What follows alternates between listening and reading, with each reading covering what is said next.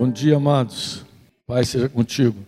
Hoje eu quero, ainda no ritmo da escola, seguir ensinando. Eu não queria pregar, eu queria ensinar um pouco a igreja.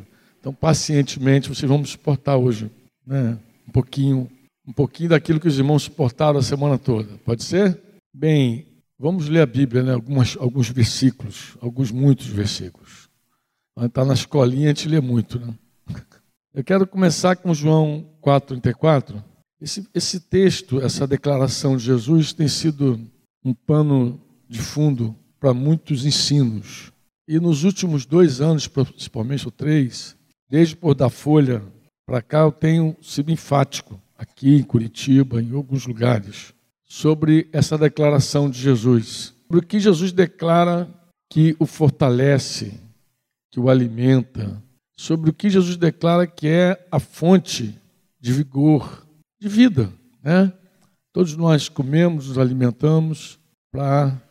Alguém disse que comer, comer é o melhor para poder crescer.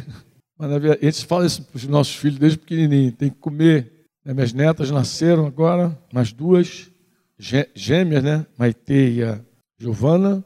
E elas precisam mamar para ganhar peso, mamar. A gêmea sempre nasce um pouquinho mais levinha, né? Tem que mamar. E estão caprichando nessa, nessa tarefa. A Yasmin, coitadinha, tá, eu até brinco com ela, que é zumbi mãe, tá igual zumbi assim, tá? Mas tem que comer. Se não come, não cresce. Se não come, não tem. A come é uma fonte, né? É a fonte. Tem que comer. E Jesus falou que essa fonte dele, a comida dele consistia. Ele falou em duas coisas fazer a vontade daquele que me enviou. E eu gastei aí, sei lá, uns quatro, cinco momentos, né, tempos os irmãos, falando sobre a importância de fazer a vontade de Deus.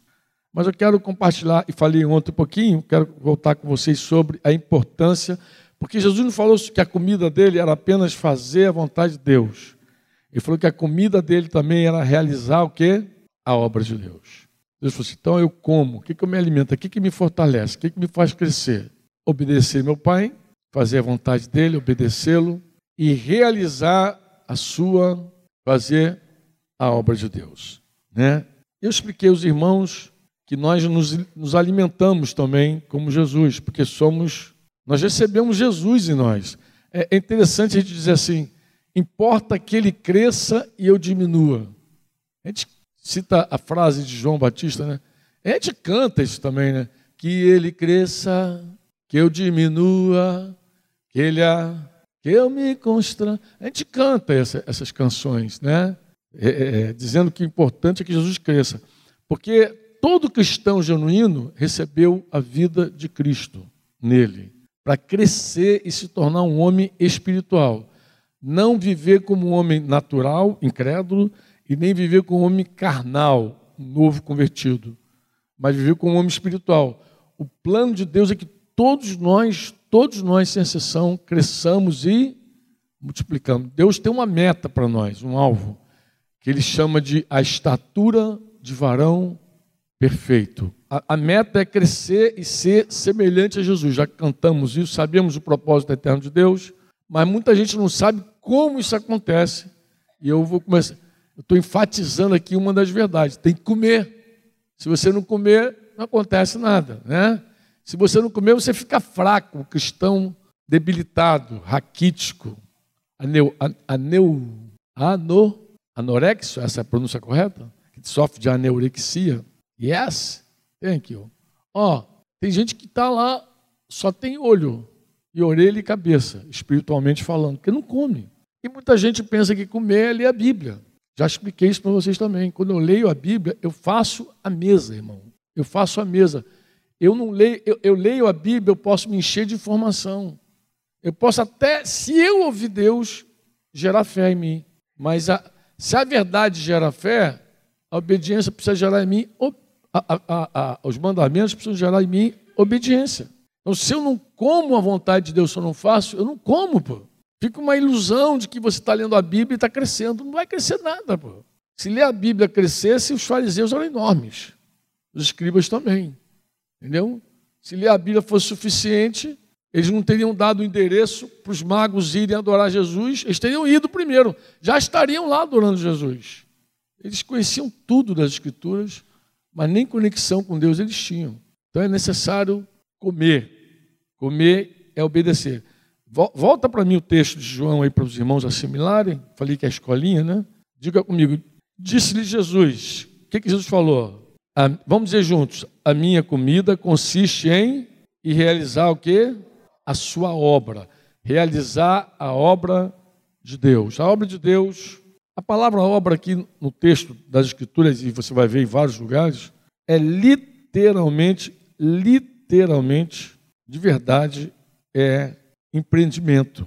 Né? Se você reunir, fizer uma reunião de obreiros, tu pode dizer que é uma reunião de empreendedores. Porque Jesus está falando, eu, eu como o empreendimento do meu pai, eu empreendo, eu sou empreendedor. Né? Empreendedor. Eu já expliquei um pouquinho a diferença de empreendedor para funcionário comum, né? Funcionário público, funcionário de uma empresa privada. Eu expliquei um pouquinho essa diferença. Você vai ouvir depois, se quiser ouvir mais sobre isso, porque eu quero dar um foco aqui no seguinte. É, eu quero dar um foco na obra mesmo. Eu queria falar um pouquinho sobre a obra de Deus. Né? Um dia, lá em João 6, versículo 28 e 29, dirigiram-se a Jesus com uma pergunta. Né? João 6, 28. Qual foi a pergunta que fizeram em João 6, 28? Qual foi a pergunta? Que faremos para realizar o quê? As obras de Deus. Parece que quem perguntou não tinha dúvida sobre a obra. A dúvida era como realizar as obras. Mas que eles tinham já na cabeça arrumadinho o que, que são as obras de Deus. Se apresentaram para Jesus e falaram assim, mas o que, que nós faremos então para empreender, para fazer esse trabalho? O que, que nós vamos fazer o que a gente tem que fazer? E a resposta de Jesus não foi bem o que eles perguntaram, não, entendeu? Engraçado, em vários momentos os homens perguntam a Jesus, Jesus não responde o que eles querem ouvir. Né? Mas a resposta de Jesus corrige a pergunta também que a gente faz, né? Corrige a nossa pergunta. A resposta de Jesus não foi o que eles deveriam fazer para realizar as obras, né? Mas Jesus respondeu o que, que era a obra de Deus. Na verdade, se eu não sei o que é a obra de Deus, eu não sei o que eu vou fazer. Mas Jesus respondeu a coisa principal. E qual é a obra de Deus, irmãos? O versículo seguinte. Respondeu-lhe Jesus o quê? Vamos lá. A obra de Deus é essa, dois pontos. Qual é? Que creais naquele que por ele foi enviado. Então a obra de Deus é essa. Essa é a obra de Deus, que creio em Jesus. Se alguém perguntar, qual é a obra de Deus, Franco? Que creio em Jesus. Isso pode fazer parte da nossa vida de uma forma assim plena e absoluta. Porque nós cantamos, inclusive, hoje aqui, mais uma daquelas canções, e mais de uma canção nós cantamos que somos filhos de Deus. Diga, filhos de Deus. Filhos de Deus. Uma vez Jesus chamou os fariseus de filho do diabo. Você lembra disso? Vocês são filho do diabo. Como que é filho do diabo? Ah, fazem a obra do vosso pai. Vocês são filho do diabo porque vocês fazem a obra do diabo. O pai de vocês é mentiroso. Jesus falou assim. Aí começou a dar a ficha do pai do, dos fariseus. Pai de vocês são mentiroso. É o mentiroso. Mentiroso desde o princípio. Nunca se firmou na verdade.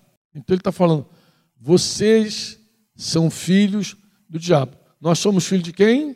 Não ouvi. Então nós deveríamos fazer a obra de quem? De quem? De quem? Então, a nossa vida é isso mesmo. A nossa vida está intimamente ligada, unida a essa verdade. Nós existimos, nós nascemos de novo, nós recebemos Jesus e nós, para fazer a obra. O Cristo que está em nós segue comendo a mesma comida, ele não mudou a dieta dele. Não é porque ele veio morar em nós que ele mudou a dieta. Ele veio morar em nós, mas seguiu com a dieta dele. Qual é a dieta dele? Irmãos, teria, podia entrar nossa, podia entrar no sangue, né? Podia entrar. Qual é a vontade, qual é a comida de Jesus? E realizar só. Todo dia de manhã, lá no sertão, acordava quando juntava a galera, ele já sabia qual era a pergunta. depois do café, eu já sabia que era perguntar. Ai, Franco perguntar, quer ver? Qual é a comida de Jesus? Eu ia me invertendo um pouquinho, assim, usando os sinônimos, mas ela pergunta, qual é a dieta de Jesus? Fazer a vontade do Pai, realizar a sua... Mas tem que entrar, tem que entrar. Que o Jesus que está em nós, ele segue comendo a mesma coisa. Se você quiser alimentar Jesus que está em você, vai ter que ser obediente ao Pai. Obedecer, parar de ser um crente para não fazer. Tem que parar de ser um crente do discurso, o crente de falar muito e não fazer nada. Tem que viver e se comprometer em realizar a obra do Pai. Qual é a obra do Pai? Não ouvi. Não, eu não perguntei isso. Eu perguntei qual é a obra de Deus. Que creio em. Que creio em. Que creio em.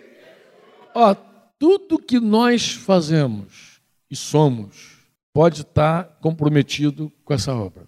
Ou seja, nós podemos viver para que as pessoas creiam em Jesus. Eu falava ontem com os irmãos, irmãos, o contrário de santo não é secular. Até brinquei com os irmãos, diga santo profano. Diga santo profano. Santo profano.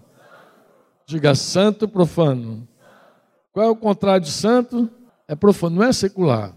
Você pode viver no mundo, você pode ter o trabalho, fazer tua faculdade, fazer qualquer coisa do mundo. Se você não for profano, se você não for uma pessoa profana, não vai te trazer nenhum dano estar tá, no secular. Você faz parte do secular. Só não pode ser o secularismo tomar conta de você. Mas você faz parte. Você pode ser o melhor profissional para que as pessoas creiam em Jesus. Tu crê nisso? Tu pode fazer a coisa com honestidade, tu pode fazer a coisa com excelência, você pode fazer tudo intencionalmente, com essa responsabilidade de que você vive, que você se alimenta para que as pessoas creiam em Jesus. Você pode pensar intencionalmente, planejar a tua vida, dirigir tua vida para que as pessoas creiam em Jesus. Não é problema ser secular, é problema ser profano. Como eu falei ontem, profano a gente é dentro da igreja.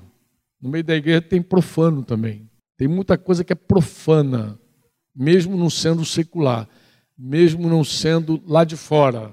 O, o profano e o santo é definido não por estar dentro de um prédio chamado igreja ou fora de um prédio chamado igreja. O santo e o profano é definido pela vida de cada um de nós. Esaú ele tinha um direito à primogenitura e tinha uma benção especial, mas um dia ele trocou essa benção por um prato de comida. E eu te garanto, ele não estava nem dentro do tabernáculo, nem dentro da sinagoga, ele não estava dentro do templo de Jerusalém, ele estava lá na casa dele, lá, chegou de uma caçada com fome e dançou. Entendeu? Porque às vezes a gente troca uma coisa espiritual eterna, uma benção para sempre, por um prazer transitório, que nem era pecado comer, mas tem gente que até troca pelo prazer transitório do pecado, né? Ele, ele apostou tudo num prato de comida. Já a Bíblia diz que ele foi um profano e nunca se arrependeu. Então a gente é profano em qualquer lugar, mesmo na igreja. O que decide, define é é o nosso coração mesmo, sabe? A nossa clareza e o nosso compromisso com Deus. Você pode dizer amém ou não amém? Você pode dizer amém? A obra de Deus é uma jornada de conhecimento. Por que, que eu digo isso? Que a obra de Deus é uma jornada de conhecimento. Porque a vida eterna, disse Jesus, a vida eterna, João 17, a oração de Jesus, João 17, 3, né? A vida eterna é esta. Dois pontos. João 17, a oração de Jesus. O que é a vida eterna, irmãos? Diz aí. Conhecer aqui, amados, não é saber sobre Deus, é conhecer Deus. A vida eterna é um conhecimento. E quanto mais conhecemos, mais confiamos. Quanto mais conhecemos, mais cremos. Quanto mais conhecemos a Deus, mais confiamos, confiamos nele e menos em nós. A obra de Deus na nossa vida consiste em tirar o nosso fundamento da carne, da natureza humana, do conhecimento humano e colocar em Deus. Então a obra de Deus é assim. Como é que a gente identifica um cristão maduro e um cristão imaturo? É simples. O cristão imaturo ele é carnal, confuso, dividido, cheio de ciúme, contendas, inveja, todo atropelado. Por quê? Porque ele vive na carne. Ele ainda confia nele e confia nas impressões dele. Se você ler a segunda carta de Paulo aos Coríntios, você pode ficar surpreso com uma coisa. Logo no começo da carta, Paulo diz que ele passou por uma tribulação muito grande, ele e os que estavam com ele. Lembra, Modesto? E ele fala assim: Olha, eu passei por uma tribulação tão grande, junto com meus irmãos, que eu cheguei ao ponto de perder a esperança pela vida. Eu desisti. Eu, eu, eu tinha uma sentença de morte, eu cria que não viveria mais. Eu cheguei ao ponto de descrer completamente da vida. Eu vou morrer. Eu não sei se alguém já teve uma, uma viveu uma situação dessa, de repente uma enfermidade, e o médico chegar e dizer, olha, você junta a família, ou então fala com a tua família, ó, junta todo mundo, se despede porque você vai morrer. Parece que Paulo passou por algo que ele desesperou da própria vida. Ele falou assim: não vou viver mais. Mas depois ele diz assim: para que a nossa confiança não estivesse mais em nós mesmos, mas no Deus que ressuscita os mortos. Então, a, a, a nossa jornada é uma jornada de conhecimento. Ora, Deus permite que a gente perca nossas bases, nossos fundamentos, nossas muletas, onde a gente se baseia, que em geral a gente se baseia ou em nós, na carne nossa, ou na carne dos outros. Né? Bem-aventurado o homem que não anda segundo o conselho dos ímpios, não se detém no caminho dos e nem se assenta na roda dos. Salmo 1, lembra? O homem, feliz o homem que não anda, não se detém, não se assenta, né? Não anda, não se detém, não se assenta. Quem anda no conselho dos ímpios, a próximo passo é parar no caminho, né? parar no caminho dele. E se você seguir aí, tu vai acabar sentado na roda dos escarnecedores, tomando cerveja lá na faculdade, aí, falando um monte de bobagem. Então, assim, é, normalmente a gente coloca a nossa confiança na carne. Nós éramos assim quando incrédulos. E nos foi apresentado um Deus todo-poderoso, no qual nós devemos e podemos e devemos confiar toda a nossa vida e nos estribar nele realmente, nos fundamentar nele, nos escorar nele, porque ele é a nossa rocha, ele que nos segura, ele que nos mantém, ele que nos sustenta. Você crê nisso? Então, eu posso dizer assim, a obra de Deus é uma jornada de conhecimento. Então, a pessoa vai conhecendo, conhecendo e confiando e fortalecendo e crescendo e confiando mais e crescendo e confiando, crescendo na fé, na graça e no conhecimento e vai crescendo mais e vai crescendo mais esse trabalho é a obra do Senhor, né? Essa é a obra de Deus. E é uma pergunta que alguém poderia fazer, Franco, o que, que nós precisamos para fazer a obra de Deus? O que a gente precisa? Precisa de muita coisa, mas fundamento. Eu podia resumir assim como o Marcão né, falou aquela vez que ele acordou, lembra que Marcão acordou? Acordou e disse: é necessário ser cheio do Espírito Santo. Vocês lembram dessa história, né? Não vou contar de novo, não. Mas eu podia dizer assim: é necessário ser cheio do Espírito Santo. Ponto. Mas eu vou dizer para você o que, que o Espírito Santo produz em nós. Fundamentalmente, a presença do Espírito Santo em nós é amor. Deus é amor. Diga, Deus é amor. Você vê que a igreja de Coríntios tinha vários dons. E é importante os dons, porque o Espírito Santo também dá dons. Mas o caminho sobremodo excelente qual é? É o amor. Romanos 5,5 diz que Deus, ele a esperança não confunde porque Deus ele derramou amor em nossos corações, por meio do Espírito Santo que nos foi otorgado. Deus nos enche de amor por meio do Espírito Santo. E se a pessoa não ama, se a pessoa não, não se move no Espírito, ela não olha para fora. Ela não vai ver quem está precisando dela. O amor é esse poder que te rompe da, do teu autismo espiritual. O amor ele te rompe das tuas barreiras, dos teus impedimentos de tocar em alguém, de servir alguém, de se interessar realmente por alguém. O amor é essa coisa. E o amor, amado, amor é interessante. É, Deus é tão exigente com isso, porque ele diz assim: se eu derramo amor em você, eu espero que você demonstre amor por mim e pelos outros. Mas como é que eu demonstro amor a Deus? Eu te amo. Eu te amo, ó Senhor, força minha. Eu posso cantar até rachar, igual a cigarra. Mas Deus não se impressiona com isso. Falamos sobre isso também. Aí a música do Bruno já veio dizendo, né? Amar, amar a Deus. Como é que é? Ajuda aí, Bruno. Amar a Deus não é só falar. Ou cantar. Eu falei para ele, podia ser amar a Deus, não é só cantar. Amar a Deus, amar a Deus se expressa no amor que a gente tem pelas pessoas. E Jesus falou isso para Pedro, João, capítulo 1, não precisa projetar. Do versículo 15 a 17, a história você conhece. Jesus perguntou por três vezes a Pedro: Tu me amas? Sim. Tu me amas? Sim. Tu me amas? Sim. E Jesus deu uma ordem para Pedro: Qual é? Se me ama, então tu faz o quê? Apacenta as minhas ovelhas. Então eu preciso de amor por isso. Agora, esse você pode projetar, Hebreus 6,10. Hebreus 6,10 deixa claríssimo, claríssimo, claríssimo. Tem um texto de João também que eu li agora com Modesto. Qual era o texto de João, Modesto? Da oração? 1 João 5, mas eu separei um. É um versículo antes. O versículo teu qual era?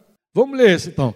Porque Deus não é injusto para ficar esquecido do vosso trabalho, da vossa obra, e do amor, diga do amor, que evidenciaste para com o seu nome. Como é que eles evidenciaram amor para com Deus? Como foi? Servistes e ainda servis aos santos. Então, toda vez que a gente está abençoando alguém, a igreja, é uma maneira de a gente dizer: Eu te amo, ó Senhor. É uma forma de dizer. Eu acho legal um culto onde a gente canta a verdade. Hoje eu tive essa sensação, não sei porquê. Hoje, irmão, eu falei, fiquei tão feliz na hora da música aqui do louvor, mano. Vamos cantar. Falei, puxa, Senhor, eu estou com a impressão que a maioria desse povo canta o que vive. Fiquei com essa impressão no meu espírito. Eu senti uma alegria do Espírito Santo na hora da canção. Porque é o seguinte, se gente chegar aqui e cantar baboseira, cantar o que é fake, falso, Deus não se alegra, meu Deus. não tem como. Não tem como Deus gostar de uma música onde esse povo me honra com os lábios, mas o seu coração está longe de mim, em vão me adora, ensinando preceitos que são meramente humanos. Eu acho que Deus gostou da nossa semana aí, boa aí, ensinando a palavra dele, porque a palavra de Deus aqui tem que ser comunicada. E a gente vivendo, experimentando, tocado, quebrantado, pedindo perdão, Deus se move quando eu me humilho. A canção parece que é outra. A canção é outra, não é interessante, a canção é outra. Eu fiquei assim, tão feliz. Eu falei, meu Deus, que coisa boa. Qual o texto então? Como é que a gente evidencia amor para com o nome do Senhor? Serviste e ainda servis. Qual o texto? Bota NVT para mim, de 1 João 5. Vamos, vamos, por, vamos aí, 5, 4. Será que foi 5, 4? Eu vou ter que abrir aqui. Isso é bom, hein? 1 João. Não, mas nem isso. Vamos lá. Você está botando a NVT, a NVT ficou tão mais clarinha. 1 João 5. 3. 5, 3, 5, 3. Eu gostei dessa versão, ficou tão clara. Como é que leia aí para mim, vê se está diferente. Como é, leia com voz forte. Amar a Deus significa obedecer. Amar a Deus significa o quê? Significa o quê? Significa o quê? Eu gostei desse texto. E amar a Deus se manifesta em quê? No cuidado que a gente tem para as pessoas. Por quê? Porque Deus manda a gente amar os homens. Deus manda a gente amar as pessoas. Ele manda, pô. Ele manda, ele ame as pessoas. Então esse amor a gente precisa. A gente precisa do poder do Espírito Santo. Recebereis poder ao descer sobre vós o meu Espírito. Sereis o que lá? É, já falei que testemunha, essa versão, essa tradução, ela não traduz bem. O que, que significa lá, vocês que são estudiosos da, da palavra? Qual é a palavra testemunha ali? É o quê? Deve ser só os dois estudiosos que tem aí, Modesto e o outro, né, falou. Modesto Marcão só, tem dois estudiosos aqui. Mártir, sofredor. Acho que Modesto orou hoje isso, falou isso na oração dele. Fez assim, lembra, Modesto? Lembra? Orou assim, não orou? Orou assim, sofredor, sofrer pelo teu nome. O Espírito Santo nos dá o poder de sofrer. O Espírito Santo nos dá o poder de sermos mártir. O que é isso, Franco? Eu vou tentar te explicar de uma outra forma é que é o seguinte: é que assim como eu faço a obra de Deus, eu também posso destruir a obra de Deus. Nós pregamos e despregamos. Nós fazemos e diz fazemos. Quer ver um exemplo? É, eu pegar um exemplo clássico aqui. Pega Romanos 14, 20 e 21. 14, 20. Eu acho que esse texto serve para um monte de coisa, mas vai servir para o que eu vou falar agora para você. Romanos 14, assim, não. Olha, o texto começa assim, ó. Não o quê? Não o quê? Fala com força. Não destrua a obra de Deus. Qual é a obra de Deus? Escolinha não tá legal, cara. Qual é a obra de Deus, irmãos? Que creio em Jesus, pô. Pelo amor de Deus, essa é a obra que crê em Jesus. Então eu posso. Então, olha o que ele está dizendo. Não destrua a obra de Deus. Não destrua a fé, a crença que as pessoas têm em Jesus. Agora, olha como é que ele vai explicar esse problema lá para os romanos. Por causa de comida, não é nem da pregação. Todas as coisas, na verdade, são limpas, mas é mal para o homem comer com escândalo. E aí segue dizendo o quê? É bom não comer carne. Cadê os carnívoros aí? Isso aqui não é... Ele vai, calma, irmão. É, calma, tem gente que ficou nervoso. Ai, meu Deus, não vou comer mais carne. Não, vai ser a doutrina vegana agora. Calma, calma, calma. É bom não comer carne, nem beber vinho, nem fazer qualquer outra coisa com que teu irmão venha tropeçar, ou se ofender, ou se enfraquecer. O que ele está dizendo? Ele está dizendo, embora a tua fé diga que você pode, o teu amor diz que você não deve. O amor é que limita a gente, não é a fé. Em geral, quando você lê a Bíblia, tem irmão até que bate no peito e fica assim, irmão, mas onde é que está escrito? Não é pecado? Bota aí, mas não é pecado. Camado, o problema não é que é pecado ou que não é pecado. O problema é que o amor limita. Tem coisa que eu não posso abrir na Bíblia e dizer que está errado. Mas, tem, mas eu sei que muita, muita da nossa liberdade escandaliza. Muito da nossa liberdade machuca. Muito da nossa liberdade enfraquece o irmão. Então, se a minha fé diz eu posso, o meu amor diz não deve. Porque se eu, com minha vida, com a minha conduta, vou fazer alguém descrer, enfraquecer, tropeçar, eu não estou fazendo a obra de Deus, eu estou destruindo a obra de Deus. Então, se a minha fé diz é lícito, muitas vezes meu amor diz não convém. É lícito porque você não encontrou. Mas, irmão, qual o problema? Eu, eu gosto, inclusive, de conversar com o jovem, que o jovem tem esse espaço. Mas onde é que está escrito? Qual o problema? O problema é o amor. Tu mostra, teve um irmão que falou assim para mim, assim, mostra aí na Bíblia aí. Eu, podia até procurar no Velho Testamento aqui, que sempre dá um jeitinho, encontra. O negócio envolvia pisse, tatuagem, uma doideira lá. Falei, não é esse o tema. O tema é outro. O tema é amor. O tema é amor. Esse texto ele é rico para ensinar várias coisas. O tema é amor. Nem tudo que é lícito edifica. Nem tudo que é lícito convém. O tema é amor. O amor é aquilo que permite você preservar, construir a obra e não destruir a obra. Não destruir a obra. Agora, esse texto me ensina outra coisa, que eu prego com palavra e com a vida. Porque aqui ele não está falando, não destrua a obra de Deus pregando contra Jesus. Ele não está falando isso. Não destrua a obra de Deus pregando outro evangelho. Ele não, ele, ele, o, o tema não fala de comunicação com a boca. Ele está falando de a forma como a gente vive. Então, se eu posso destruir a obra de Deus vivendo errado, seria correto dizer eu posso fazer a obra de Deus vivendo certo. Você diz amém ou não?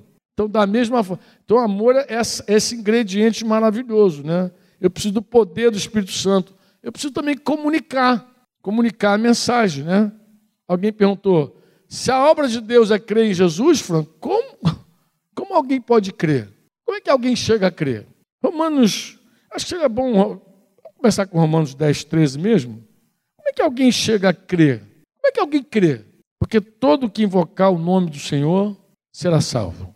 Amém? Como, porém, invocarão aquele em quem não creram? A pergunta é: como alguém vai invocar quem não crê? Agora ele vai explicar como é que acontece. Como crerão naquele de quem o quê? Nada ouviram. Nada ouviram. E como ouvirão se não há quem pregue? E como pregarão se não forem enviados? Então, é correto dizer assim: eu preciso pregar para que creiam. Você foi enviado para isso, prega. Inclusive, você é enviado toda hora para vários lugares. Deus envia você, às vezes, para lugares que você nem pensa, nem imagina que está tá sendo enviado por Deus. Às vezes, Deus coloca em lugares que você pensa que está ali para ajudar alguém, foi ali para fazer alguma coisa, e você foi enviado por Deus para pregar. Você está ali para pregar, para anunciar, para falar. Por que, Franco, pregar? Por que, que pregar é tão fundamental? Por que, que eu tenho que pregar? Aí eu vou te ter que anotar aí 1 Coríntios 1, 21. Dá para projetar? 1 Coríntios 1, 21. Isso aí, esse texto tinha que entrar também, 1 Coríntios 1, 21, no sangue. Visto como na sabedoria de Deus o mundo não o conheceu por sua própria sabedoria, aprove a Deus salvar os que creem por meio de quê? Loucura de quê? Loucura de quê? Mas o que é pregar, Denis? Não, eu vou dizer o que está na cabeça da maioria. A maioria crê que pregar é apenas por meio do discurso, de falar. A palavra de Deus não está limitada à voz humana. Você pode falar a palavra, você pode escrever a palavra, você pode cantar a palavra, você pode interpretar a palavra. Sim ou não? Sim ou não? E eu falei, e você pode viver a palavra. Falei da pouco, você prega também vivendo. Sim ou não? Às vezes você tem um comportamento que a pessoa fica lendo uma mensagem por meio do teu comportamento. Ela está entendendo. Ela chega até a perguntar, mas por que que tu vive assim? Por que que você é assim? E aí você vai ter oportunidade. Agora, olha só que coisa. E se a pessoa que está contigo não ouve, não fala, como chegar a ela? Não existe as libras lá? Então, a palavra, ela vai por meio da libra, do som, do discurso, da voz. Estou aqui discursando para vocês aqui. Mas se pregar é só discursar, se é isso, a palavra só sai na voz. Sabe que pregar não pode ser também por meio do texto? Por que, que Paulo pregou ali para os romanos, pregou para vários? Pregou. Escreve aí. Pregou. A palavra está limitada à minha voz? Será que eu posso inspirar as pessoas a crerem? Vou parar aqui para pensar aqui. Poxa, está ficando bom esse assunto. Vamos lá. A gente está na reunião geral aqui no Monte do Santíssimo. Aqui no sítio que a gente comprou com várias propostas, projetos sociais e tal. Mas então, a gente acabou juntando a igreja aqui também. Alguns anos, 97 a gente comprou esse sítio. Toda vez que a gente se reúne aqui, se nós somos discípulos de Jesus, nós temos a intenção verdadeira de que todas as pessoas que entram aqui tenham alguma possibilidade de crer em Jesus, porque essa é a obra de Deus. Qual é a obra de Deus? Qual é a obra de Deus? Alunos crer em Jesus. Então tudo tem que ser pensado. Se, se alguém não sabe por que está fazendo alguma coisa, tem que ser ajudado. Se o rapaz do estacionamento lá não sabe que lá no estacionamento ele pode, com a conduta e com o testemunho dele, inclinar alguém a ouvir, ter um, uma percepção de que algo diferente acontece, ele não faz bem o trabalho dele. Porque ele precisa estar lá pensando, eu estou aqui fazendo a obra de Deus. Mas como assim fazendo a obra de Deus? Está no estacionamento, cara? Uma vez lá em Cabo Frio, eu conversando com o irmão, e ele falou assim, eu, eu sempre pergunto, mas como é que você chegou a crer? Eu gosto de fazer essa pesquisa. Como é que você chegou a crer? Eu falei, cara, então, me convidaram para estar numa reunião, papapá, papapá. Eu falei, legal, pá. mas, cara, sabe o que me tocou? Sabe qual foi a primeira coisa que me tocou? Eu falei que foi o cara do estacionamento. Eu falei, como assim? O cara me tratou com tanto carinho, com tanta gentileza. Cara, que eu saí, eu saí assim, ó. Foi mais do que a palavra. Talvez o discurso não tenha tocado ele tão forte quanto a ação, o cuidado, o amor demonstrado a ele naquele serviço. Foi impressionante. Ele falou, falou. ali eu desmontei. Ali eu comecei a ver Jesus. Ali eu tive uma percepção de que era um povo diferenciado, diferente. Então, tudo é pensado de verdade. Tu faz, os caras estão querendo, estão com intenção de me ganhar, estão mesmo. Tu está visitando hoje, não é cristão? A gente tem toda a intenção de fazer você crer. De repente alguém veio hoje aqui como visitante, não sabia que era a escolinha do professor Franco e tal. Ó, você vê aqui tudo que a gente faz, toda a nossa vida, tudo que a gente pensa, toda a nossa oração é para que você se converta. E que você conheça Jesus como nós conhecemos. Porque nós não conhecemos Jesus intelectualmente. Sai ouvindo a história dessas pessoas aí, tu vai ficar babando. Porque alguém pode pensar que só quem tem história é o pregador. É o cara que está lá. Todo mundo tem história. Senta e ouve. Almoça aí depois, eu não sei se tem almoço hoje, mas estou convidando. Fica aí para o almoço aí, se não tiver, leva a galera. Pra... Tudo para Jesus, faz comida lá. Tu vai almoçar e daqui a pouco tu vai ouvir histórias de pessoas espetaculares. Tu vai ouvir testemunho, tu vai ouvir todo cuidado. Então, tudo é pensado. Tudo, tudo tem que ser esse foco. Se não tiver esse foco, se você não entender que a palavra ela se propaga e não apenas por meio do discurso, que a palavra, que a pregação chega nas pessoas por tudo que você pode fazer. Olha ali aquele cara com aquela câmera apontada para mim. Dia eu estava em Cabo Frio, cheguei em Curitiba, a irmã falou, Franco, como Deus falou comigo por meio daquela mensagem que você ministrou lá em Cabo Frio. E ela falou, discorreu, Deus falou realmente com ela. O que, que eu fiz? Eu peguei um WhatsApp e mandei para o Samuel. Falei, Samuel, eu gostaria muito que você comunicasse os irmãos que ficam lá com aquela câmera apontada para a gente, coisa e tal, a importância do trabalho que eles fazem. O que, que esses caras fazem? Eles permitem que o que acontece aqui dentro chegue numa pessoa que pode estar em outro lugar, em outro país, agora pela internet, em qualquer lugar do mundo. De repente, tem uma irmãzinha lá, e sempre acontece, tem gente sempre fora do Brasil, dizendo: Poxa, eu ouvi aquela mensagem. Poxa, eu ouvi aquela. Mas podia ser uma obra de teatro, necessariamente. Podia ser um coral aqui, coral canta aqui, umas canções lindíssimas. Deus fala contigo através da música. Fala contigo ou só fala comigo? Fala ou não? Fala! Imagina se as pessoas que fazem todo aquele trabalho musical não tiver clareza de que a intenção original mesmo, o que move, é que a palavra seja propagada. Porque às vezes a pessoa não ouve um discurso, mas ouve uma música. É por isso que eu sou eclético. Eu gosto de samba, eu gosto de shot, eu gosto de tudo. Porque para mim não interessa a melodia, o som, o ritmo. Para mim o que interessa é a semente. O, o, o João Batista falou: Eu sou a voz que clama no deserto. Uma voz sem palavra não é nada. A voz pode ser bonita.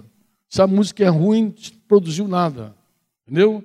Essa música não disse nada para você, não disse nada. Eu também não curto música em idioma que eu não conheço. I love you. Eu não entendo, cara. Irmão, isso é língua estranha, bota em português. Por quê? Porque língua estranha, se não tiver intérprete, não edifica ninguém. Se você não sabe, acabou. Vai aprender inglês na escola do Pedro, lá, pô. Ah, gostou, né, Pedro? Essa tu gostou, né? Dá moral para você. Vai lá aprender, porque aí tu vai poder ouvir e saber o que está sendo cantado, pô. Se você não, tá, não sabe, aí, tá o quê? Agregou o quê para você? Não, mas a melodia maravilhosa, amado, isso não edifica. O que vai produzir é se a mensagem chegar até você e for decodificada. Se você compreender, inclusive se você não compreende, disse Jesus é semelhante à semente que cai na beira do caminho. O pássaro vai lá e pimba, já levou. Ele falou aqui: o diabo arranca de você antes de você compreender. Ainda tem essa luta no meio do caminho, tem esse prego tirando a mensagem das pessoas ainda, esse pervertido de tudo tirando a mensagem. Ainda tem essa guerra toda. Mas nós trabalhamos para que a palavra vá. Amém ou não? E isso deve ser intencional com todo cristão. Mano. Todo cristão deve acordar de manhã e orar. Ora a Deus, se o Senhor me dá todas as oportunidades, eu sou um trabalhador da sua obra. Eu sou um empreendedor. Se alguém perguntar o que você faz, pode dizer, eu, trabalho no negócio do meu pai. O que, que teu pai é? O pai faz um monte de coisa. Tem um negócio do meu pai, empreendedor. Meu pai tem uma obra aí. As irmãs que têm dificuldade de falar que é do lar, pode dizer. Qual é a profissão? Olha, eu trabalho no negócio do meu pai, sou empreendedora. Não é, não é mentira, você é empreendedora mesmo. Você está fazendo uma obra. Jesus falou que você faz uma obra. Amém? Você diz amém ou não? Eu acho que vou pegar aqui uma outra, uma outra coisa que eu julgo assim, muito importante, estou de olho na hora aqui, que a escolinha está terminando. Quando a gente dá aula, voa, né? O tempo, né, cara? É verdade. Porque eu acho que é legal dizer isso, sim. Vou dizer. Acho que isso aqui vai, ficar, vai fazer mais sentido agora para você. Bota aquele, bota aquele, aquele, aquela pesquisa do Instituto Hagai aí para a gente dar uma olhada. Tá, tem, tá na mão aí? Uma pesquisa. Aí tem que dar uma. Aqui dá para ver legal, né? Eu não sei se essa pesquisa é verdadeira, até pedi os irmãos lá de mais entendidos, os universitários, falei, irmão, dá uma checada, ver se esse negócio é real. Mas é interessante, aqui tem uma pesquisa feita por esse instituto, que diz que é um instituto muito sério, muito sério. ele é internacional mesmo, e ele perguntou como as pessoas se converteram ao Evangelho de Cristo. Resultado, esse resultado aqui que é assustador. Mas ele vai explicar e vai corroborar o que eu vou terminar aqui dizendo para você. Ele diz assim: 1%, 1% através de programa de TV. Então tem um cara lá na televisão fazendo discurso, pá, pá, pá, pá, pá, pá, 1% se converteu assim. 1,1% através de filmes, aqueles filmes que passam, Jesus e tal, é lindo, 1%. 2,1% através de outros meios, outras mídias parecidas com essa. Talvez teatro, outras coisas. 2,4% através do sermão. Hum, é verdade. Tem mais, eu até baixaria mais um pouco essa estatística. Por quê? Porque muita gente que chega aqui, ouve um pregador falando, como eu estou falando aqui, e de repente eu faço o apelo, o cara se converte, ele pode pensar assim: ganhei hoje uns 10. Meu filho, desce daí. Desce do palco e apaga a luz. Ó, você quando prega aqui para alguém, em geral essa pessoa já veio muito semeada. Não é um trabalho de um homem. É o trabalho de várias pessoas. Às vezes a pessoa convidou o vizinho que chamou, orou por ele, aí naquele dia que convidou a avó dele que morava no Ceará, chegou naquela justa hora. Ai meu Deus, não, veio para a reunião porque pô, minha avó chegou. Tudo acontece para ele não vir, tu percebe a luta, tu trava a luta, e um dia tu consegue trazer o cara aqui depois de muito testemunho, conselho, palavra e tal, e aí tu chega aqui, o cara prega e leva, e você fica pensando assim, puxa, eu já falei com esse cara há 10 anos, não aconteceu nada. Vê esse modesto da neve aí falou meia dúzia de palavras, o cara caiu lá chorando. Ah! Mas modesto não pode pensar que o trabalho é só dele, nem Franco, nem Marco, ninguém. Nós precisamos entender que alguém que entra aqui já veio por uma obra de Deus tremenda, de várias outras pessoas cooperando, trabalhando. Vocês concordam ou não? Isso é verdade ou não é verdade? Então tem um monte de pregador, evangelista famoso, que vai chegar lá na glória achando que a coroa dele é maior do que a cabeça do modesto. Aí vai se decepcionar vai se decepcionar quem vai chegar lá, mas por quê? Mas se eu aquele. Não, aquilo ali foi fruto de fulano, Beltrano, Ciclano. Muita gente trabalhou, pensando o quê? Tu botou aquele peixe no barco, mas um montão de gente já arrastou aquele peixe até a beirada do barco para você botar para dentro. Então é um trabalho de muitos. Então, 2,9 programa de rádio, 2,9 através de outros de trabalhos pastorais, presumo que aqueles, aquelas visitas pastorais, aquele momento que o pastor vai no hospital, na casa, tal, e gente se converte ali. 3% através de distribuição de literatura de Bíblias. A gente produziu esse ano 12.500 Bíblias lá para o sertão. A gente sabe importante. Olha que interessante. Como é que alguém se converte lendo a Bíblia? Porque tem a pregação lá, tem a mensagem, pô. O cara está lendo, de repente ouve Paulo, ouve Marcos, ouve Lucas, ouve, ouve os caras pregando para ele. E ele crê, pô.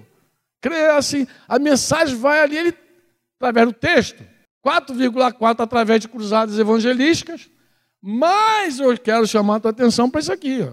49,7 através de quê? E 29,9. o que, que isso significa? Hein? Ah, relacionamento? Mas eu vou concluir com vocês dizendo assim, ó. A mídia, vou usar essa expressão, espero que entre. A mídia de Deus somos nós. A melhor mídia é você. Mídia é meio. A melhor mídia é você. Olha aqui. Olha esses textos que a gente vai ler aqui. Tá? A gente já, a gente já leu, mas agora tu vai ler com essa percepção que eu estou dando. Com esse enfoque que eu estou dando. Atos 2, 41. O que aconteceu em Atos 2, 41? Pode pagar ali o. Vamos terminar lendo isso aqui. O que aconteceu. Eu poderia seguir aqui a aulinha, a escolinha, até de tarde, falando sobre como é a semente, tá, tá, tá, mas aí depois os pastores vão trabalhar isso. Vamos lá. Só quero mostrar isso para vocês. Isso aqui eu quero te dar uma luz, uma visão. O que, que diz Atos 2,41? Leia aí. Então os que lhe aceitaram a palavra foram o quê? Foram batizados. Havendo um acréscimo naquele dia de quê? Então, olha, quem aceitou a palavra, quem aceitou a palavra, se batizou, e aí a igreja multiplicou. Então, assim, ó, palavra e multiplicação estão juntos. Olha a mídia de Deus. Então, Deus comunicou pela boca de Pedro, mas aquelas pessoas todas ali. Tá, Pedro não podia dizer assim, eu ganhei os milhares. Amado, leia a Bíblia, tu vai ver que muitas daquelas pessoas viram Jesus fazendo milagres. Muita gente era amigo de pessoas que receberam milagre. Talvez alguém recebeu um morto que ressuscitou. Viu um... Tinha gente ali já semeada a rodo. Pedro, deu uma... Pedro fechou ali, deu aquele fechamento sacramentou a mensagem central da cruz de Jesus, que morreu e restituiu e é Senhor, mandou ali na lata de todo mundo os caras receberam a palavra e entraram no reino de Deus aquela montoeira de gente, tá? Mas muita gente ali semeada. Mas olha só, diga comigo assim: palavra, diga palavra, discípulos, diga palavra, discípulos. Vamos ler Atos 4, 4. Olha só, olha, Atos 4, 4 é terrível. Diz assim, ó. Muitos, porém, dos que ouviram a palavra, fizeram o que com a palavra? Fizeram o que com a palavra? E aconteceu o quê? Subiu o número para quase 5 mil. Aceitou a palavra, puf, foi mais gente. Porque essa palavra que está em você não pode se comparar com o texto, com a música, com o discurso de ninguém. É você levando a palavra. É você como o carrega a semente, levando a semente. A semente está viva em você. Você reage a tudo. Você tem o Espírito Santo contigo. Você, Jesus, ele não depositou o Espírito Santo em pedra, nem em papel. Nem no computador ele depositou o Espírito Santo, depositou em você. Ele derramou o Espírito Santo em você. E ele aposta tudo nisso. Deus aposta tudo nisso. Deus aposta que o Espírito Santo em você, com a palavra de Deus, acabou. Tu é um terrível, tu é um rambo, é o contra o inferno. Os demônios não podem te ver. Quando te ver, fica tudo desesperado. O problema do diabo é contigo, entendeu? É pessoal. Ele olha e diz, já vem ele, ih, já vem ela, porque você é terrível. Você está ali com o Espírito Santo e com a palavra. Você pode multiplicar. Você diz amém ou não? Você diz amém ou não? A palavra diz assim, é, aqui, Atos 4, 4. Tem um texto aqui, é, aí Atos 12, 24, diz que a, palavra crescia e multiplicava, mas tem um, uma, uma, história aqui que eu li com vocês que é espetacular. Qual é? É o texto de Atos 6, quando multiplicou o número dos discípulos, houve murmuração das viúvas e disse que os apóstolos, eles estavam negligenciando realmente a mesa das, das, das viúvas lá dos gregos. E eles dizem no versículo 2 de Atos 6 assim: Então os doze convocaram a comunidade dos discípulos e disseram: Não é razoável que nós abandonemos a palavra de Deus para servir as mesas. Isso é o empreendedorismo. O cara que era apóstolo também servia a mesa.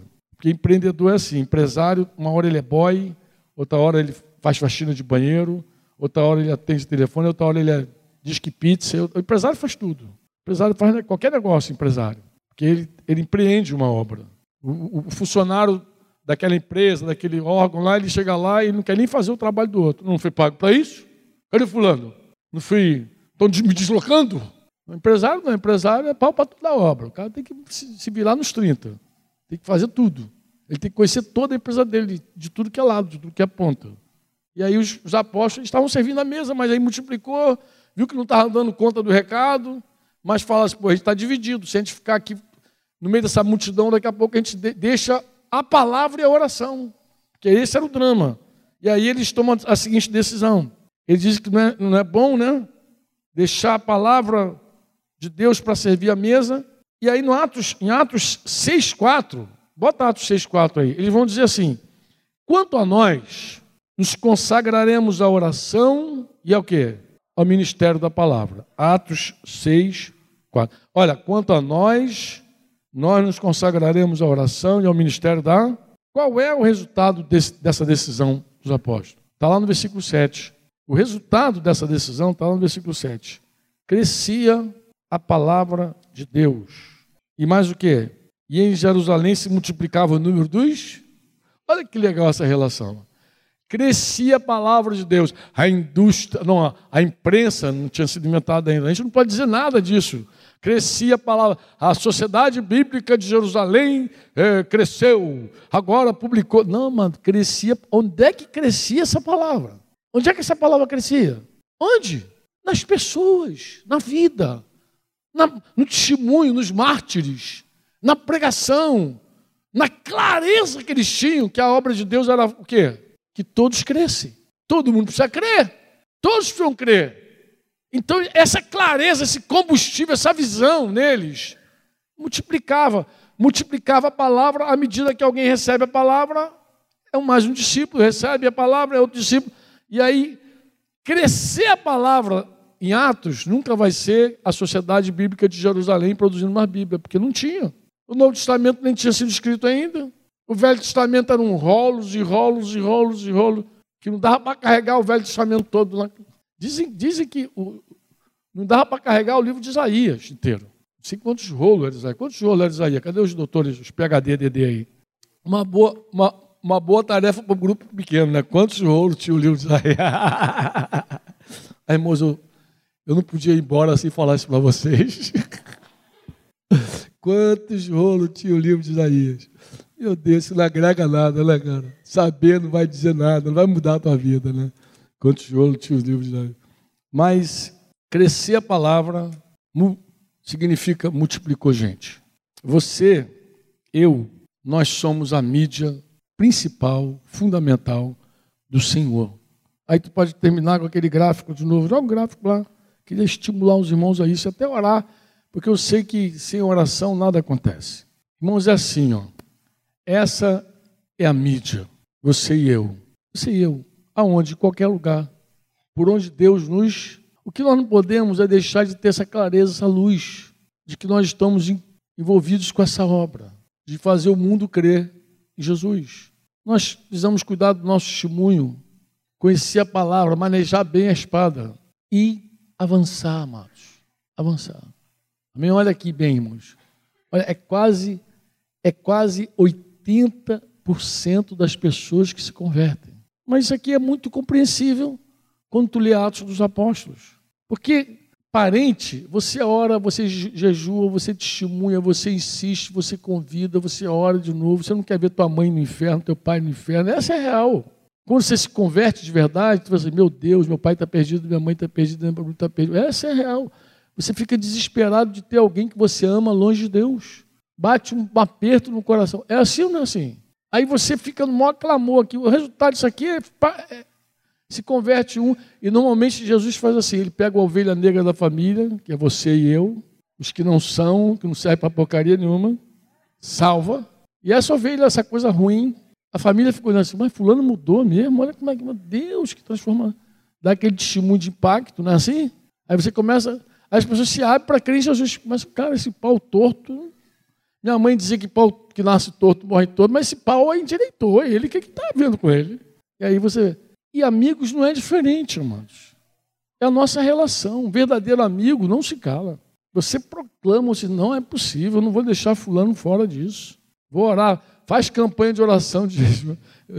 Você ora e jejua. E ora e jejua. Às vezes não tem muito o que dizer, ora e jejua e convida. Ora e jejua e arrasta. Ora e jejua. Vou passar na tua casa.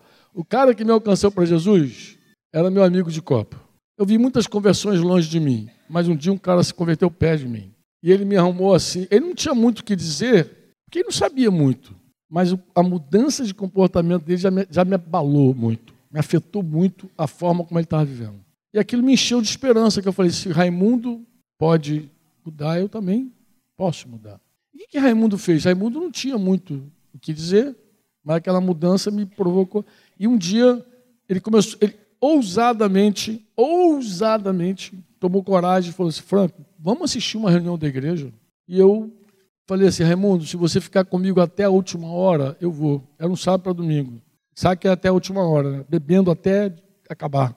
Então, lá para as quatro da manhã, eu saí doidão para casa e ele e ele estava tomando Guaraná do meu lado, ficou ali, suportando aquele bafo, aquela baboseira toda.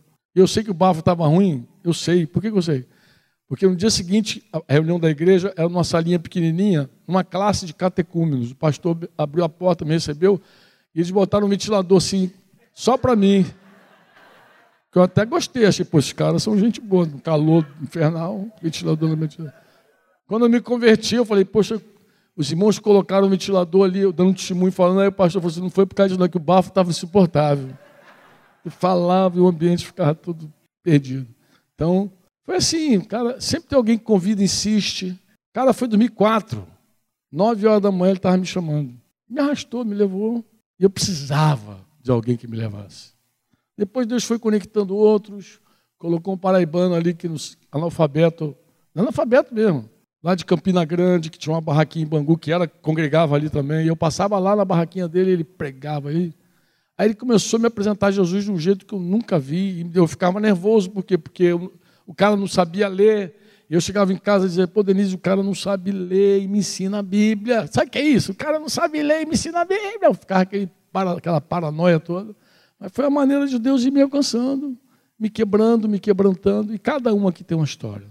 Lembra da tua história. Alguém, alguém, alguém te mirou. Alguém disse, você não vai ficar perdido. Alguém estendeu as mãos para você.